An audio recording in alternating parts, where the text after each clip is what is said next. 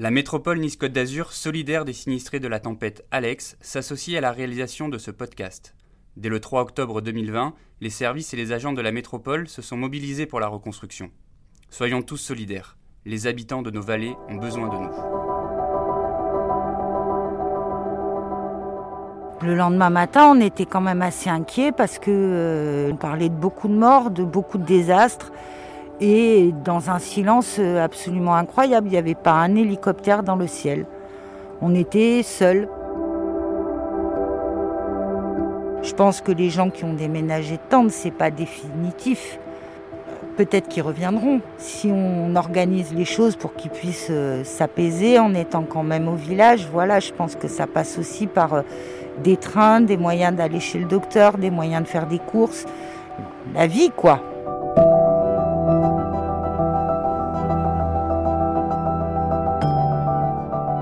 Le matin du 3 octobre 2020, après le passage de la tempête Alex dans les Alpes-Maritimes, les vallées du haut pays azuréen offrent un spectacle de désolation.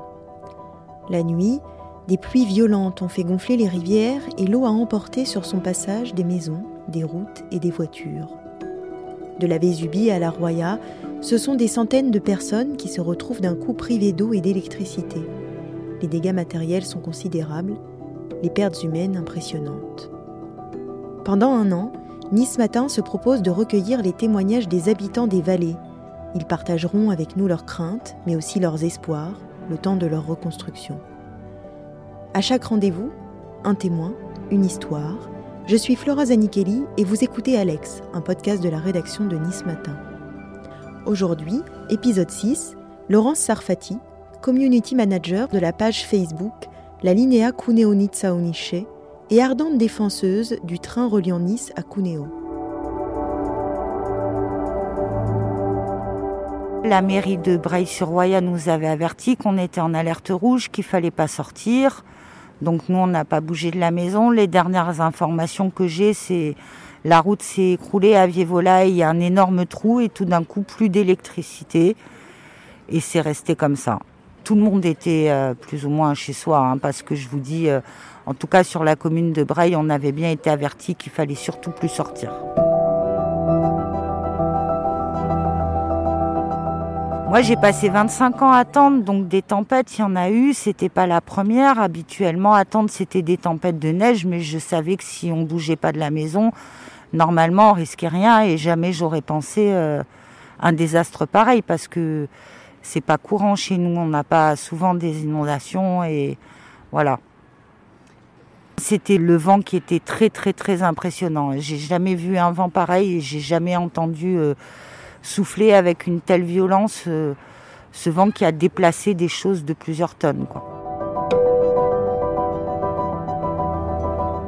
Le lendemain matin, on était quand même assez inquiets parce que euh, y avait des rumeurs forcément, donc on parlait de beaucoup de morts, de beaucoup de désastres et dans un silence absolument incroyable. Il n'y avait pas un hélicoptère dans le ciel on était seuls. Voilà, la, bon, bien sûr, euh, la mairie, les agents municipaux, les pompiers bénévoles, les gens d'Enedis qui vivent dans la vallée ou les gens de SNCF qui vivent dans la vallée, eux, ils étaient au travail. Mais euh, on voyait rien dans le ciel. C'était assez effrayant de se dire, bah, qu'est-ce qui se passe? On va laisser faire la mairie, mais apparemment, euh, le département, personne n'envoie d'hélicoptère. ça faisait un peu peur, quoi. Et puis, euh, et puis après, le maire de Breil a alerté euh, le reste de la France. Et de là, on a eu le balai des hélicoptères, euh, très rassurant, l'armée qui a fini par arriver. Et, voilà, tout le monde qui se met au travail. Et là quand même on, reprend courage parce qu'on se dit qu'on n'est plus seul. Vraiment, le premier jour, on était super angoissés parce qu'on se sentait abandonné, seul voilà, on n'avait pas d'eau, on n'avait pas d'électricité. La rumeur disait qu'il y avait beaucoup de décès, que des, maisons, des ponts, et on ne savait pas exactement, c'est-à-dire qu'il n'y avait pas possibilité de vérifier les rumeurs. Et du coup, évidemment, euh, ça faisait peur. Hein. Et il n'y a que après, quand le courant est revenu et qu'il y avait les hélicoptères, où là, on a commencé à se tranquilliser. Bon, la, mairie nous mettait des bouteilles d'eau, les pompiers nous mettaient de l'eau sanitaire pour, euh, euh, le ménage, etc. Et là, on a commencé à aller de l'avant et à aller vers la reconstruction. Quoi. Malgré tout, depuis que la tempête est passée, la vie à Breil a repris ses droits. Petit à petit, les habitants sortent malgré le confinement, mais ce n'est pas dans le centre qu'ils se réunissent. Alors que nous sommes assis sur la colline qui surplombe le centre-ville, Laurence raconte.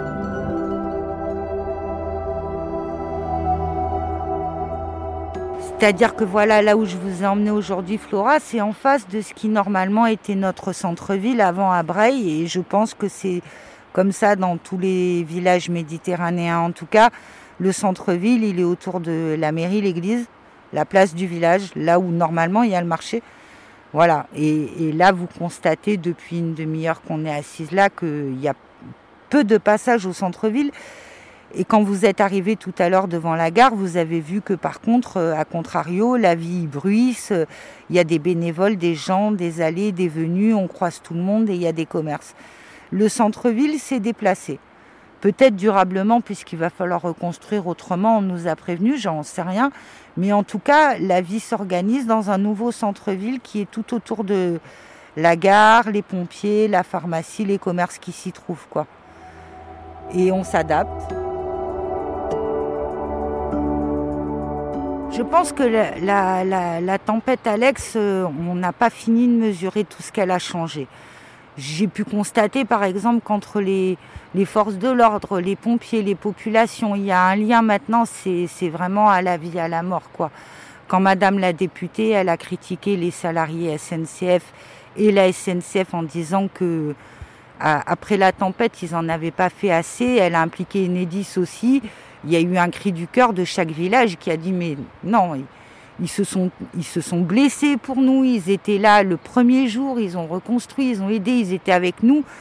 Là maintenant, ce qui s'est passé entre nos gendarmes, nos pompiers et nous euh, la nuit de la tempête et dans les jours qui ont suivi, ça va rester longtemps gravé dans les mémoires et dans les cœurs, vraiment. Ça va être long, hein. Je pense que au niveau vraiment des dégâts psychiques, je pense qu'on le verra dans six mois. Là, ce que je sais, c'est que dès qu'il pleut trois gouttes, je ne peux plus vous parler. Mon téléphone ne fait que sonner. Laurence, on m'a dit qu'il n'y a plus de train. Laurence, on m'a dit qu'un viaduc s'est écroulé. Laurence, qu'est-ce qui se passe? Les trains ne circulent plus. Mais non, il est en retard. Non, je te dis qu'il ne circule plus. Obligé d'aller à la gare de Bray, leur dire pour la énième fois, les gens sont paniqués, tout va bien. Oui, mais c'est normal qu'ils soient paniqués. Je dis oui, je sais. Je leur reproche pas, mais panique, panique dès qu'il y a un nuage. Alors trois gouttes, c'est la fin.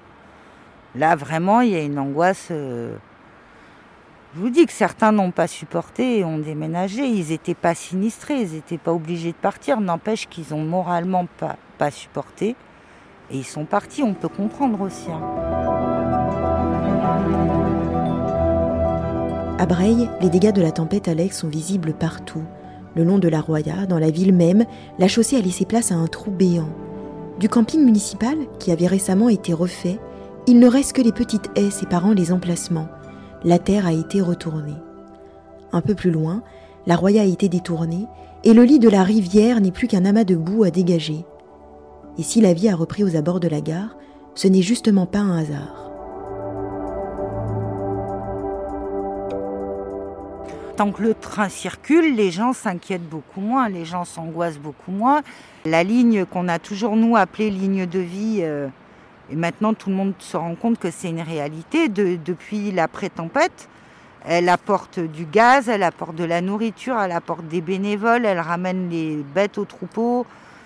C'est vraiment la vie qui circule euh, encore plus qu'avant, quoi.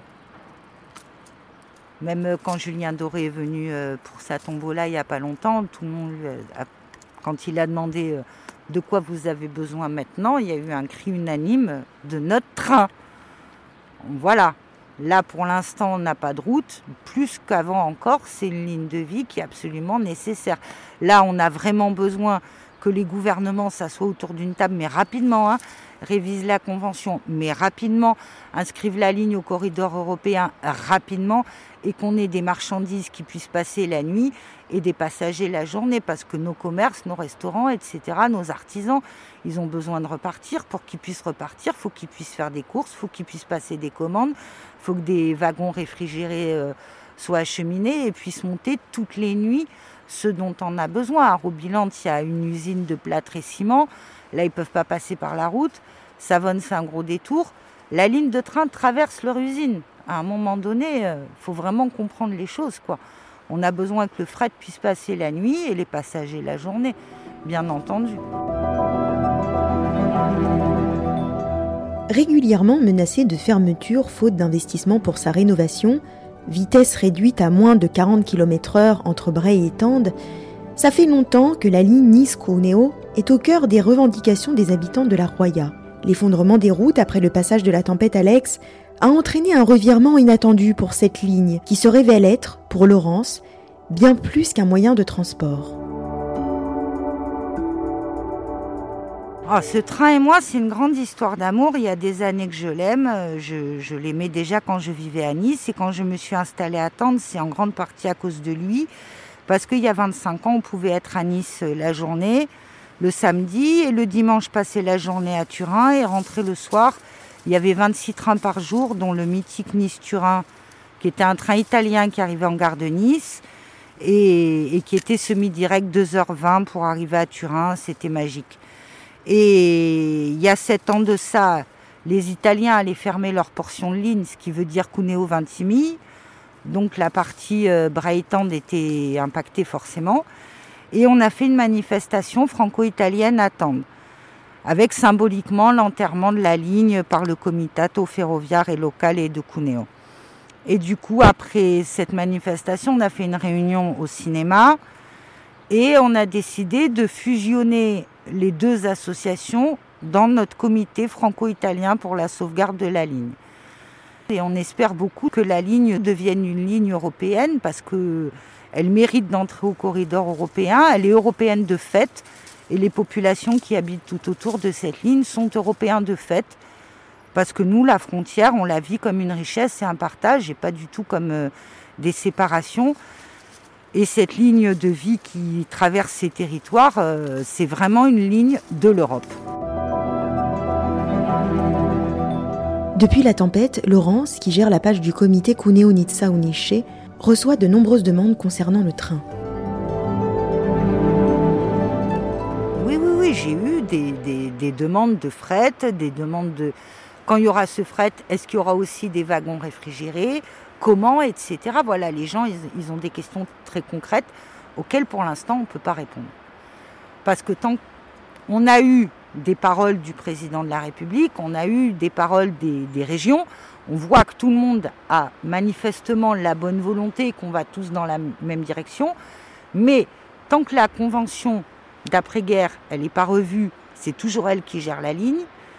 Et même s'il y a des conventions techniques qui sont signées entre SNCF Réseau et RFI qui sont d'ores et déjà au travail depuis dès la première semaine après la tempête. Hein. Ils n'ont pas attendu, ils ont signé une convention technique et ils se sont mis au boulot. En attendant pour vraiment pour une modernisation, retrouver la vitesse à 80 km/h avec une autorisation de circulation de fret la nuit, c'est d'importants travaux. Et pour ça, il faut du financement. Vraiment, l'Italie et la France ont, été euh, des sœurs, des sœurs. Euh, actuellement, toutes les semaines, il y a un train de la solidarité qui arrive de Cuneo, de Limone. Les commerçants font des collectes. Ils sont sinistrés. Ils ont vécu la tempête. Ils ont eu la boue et les pierres dans leurs magasins. Et quand même, tous les jours, il y a des cagettes chez les, chez les primeurs de Limone. Il y a les commerçants de Cuneo, les responsables qui collectent, qui apportent et qui mettent tout dans le train pour que les produits frais qui ne peuvent pas partir de Braille parce que pas de camion réfrigéré sur la Drésine. Et à Saint-Dalmas, actuellement, c'est une gare provisoire de 2,50 mètres de long, donc on ne peut pas décharger ni voiture, ni matériel, etc. Donc ça, ça arrive d'Italie. Les poils arrivent d'Italie les produits frais, la viande, les œufs, les fruits, les légumes, c'est cadeau de l'Italie toutes les semaines. Les marchandises, les grosses, le fret arrive d'Italie parce qu'ils peuvent embarquer à Vernante ou à Limone et décharger à à la Brigue. Et voilà, c'est ce que je vous disais. Nous, la frontière, on la vit pas comme ailleurs peut-être. C'est pas un empêchement, c'est un plus, c'est une chance. Voilà, on, s'entraide.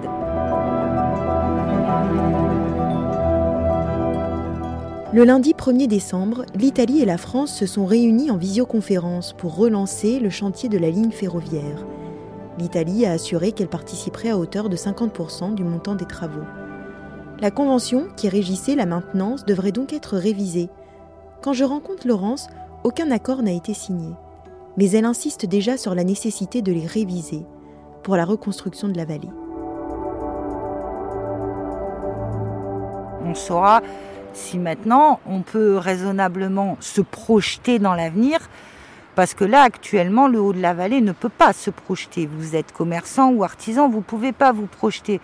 Vous ne pouvez pas vous dire mon commerce continuera d'exister en janvier 2021 parce que je pourrais passer des commandes à tel et tel endroit et enfin je pourrais repartir de l'avant. Là, à l'heure actuelle, on est un peu en mode survie. Hein.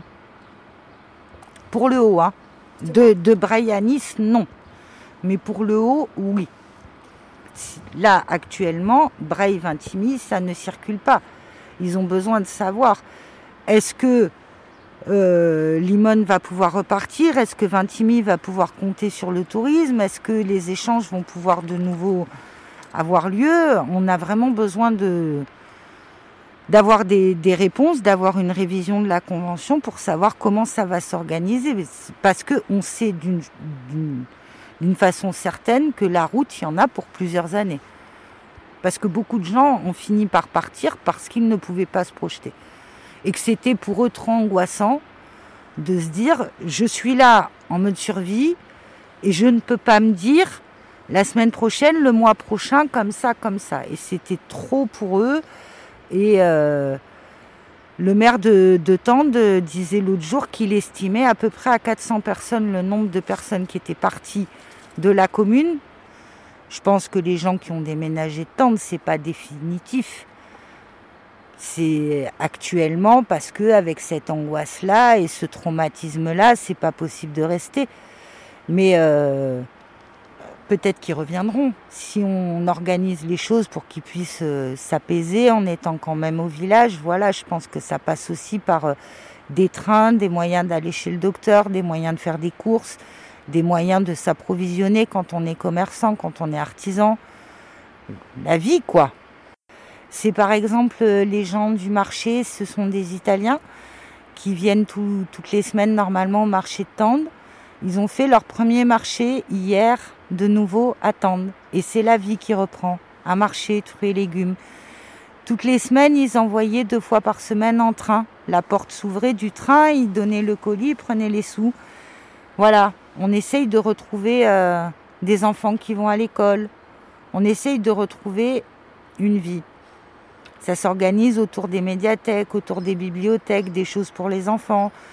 C'est des, des, petites choses qui, mises bout à bout, font que bah, la vie est possible et, qu'on s'accroche à ça. quoi.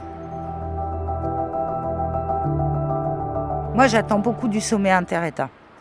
Parce que moi, depuis 7 ans, je pense train, je vis train 24 heures sur 24, 7 jours sur 7. La, la, la chose qui me paraît fondamentale, c'est que maintenant, enfin, on mette les moyens nécessaires à non seulement la reconstruction de notre ligne de vie, mais aussi sa modernisation. Parce que là, c'est essentiel. C'est de ça que va dépendre la reconstruction de nos villages. Il faut que le fret puisse passer la nuit, les passagers la journée, qu'on ait un cadencement suffisant pour que les gens puissent vivre sans voiture, puisqu'on n'aura pas de route pendant longtemps.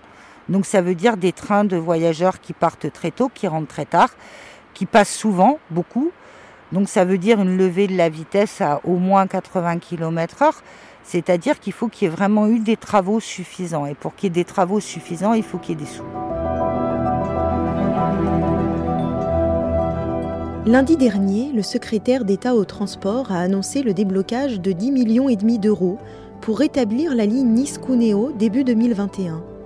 Les habitants de la vallée, eux, n'ont pas attendu les promesses de l'État pour se mobiliser.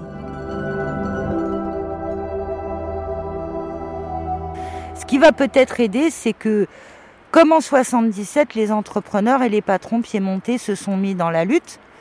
J'ai notamment constaté que vous savez peut-être que notre ligne, elle est candidate au lieu du cœur italien. C'est le très célèbre Fondo Ambiente Italiano Et notre ligne de vie concourt bien entendu à ce titre qui est Luoghi di Cuore, c'est les lieux du cœur en Italie. On peut voter et c'est un prix qui est vraiment prestigieux et qui ramène des sous aussi. Mais surtout, il amène un retentissement européen parce que c'est quelque chose qui est très connu.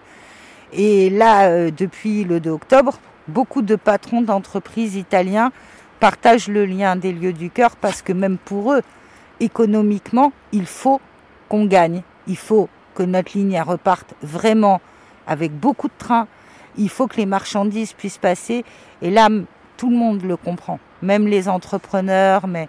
Et en 77, quand euh, les travaux avaient fini par être faits, c'est parce que notamment Fiat, les patrons de l'usine de Robilante, beaucoup d'entrepreneurs avaient pesé de leur poids en disant euh, nous on en a besoin. C'est pas seulement pour le tourisme. Le tourisme n'est pas une raison suffisante, je le comprends. Hein. Le train est désormais en tête de la dixième édition du concours des lieux du cœur, avec plus de 35 000 votants. Pour participer, il suffit de se rendre sur le site du Fondo Ambiente Italiano en tapant Luoghi del Cuore dans le moteur de recherche. À la clé du concours, 50 000 euros pour les travaux, mais pas seulement. C'est les trains de la vie, les trains pour les scolaires, pour les salariés, pour les gens, et c'est aussi les trains économiques qui permettent aux marchandises d'aller venir et de circuler. Voilà.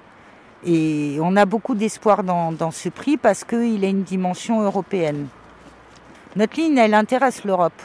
C'est juste qu'on n'a pas l'outil qui permet que l'Europe s'intéresse à nous. La reconstruction, on espère qu'elle sera belle. Maintenant, il y a des choix à faire. Économique Est-ce que les États vont enfin mettre des moyens dans, cette ligne? Est-ce qu'on ne va pas reconstruire pire? C'est à nous de jouer maintenant. Voilà.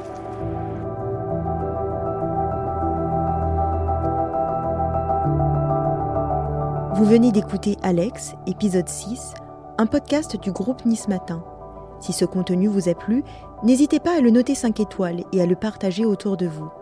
Et si vous avez des remarques, vous pouvez aussi m'envoyer un mail à l'adresse fzanikeli at nismatin.fr.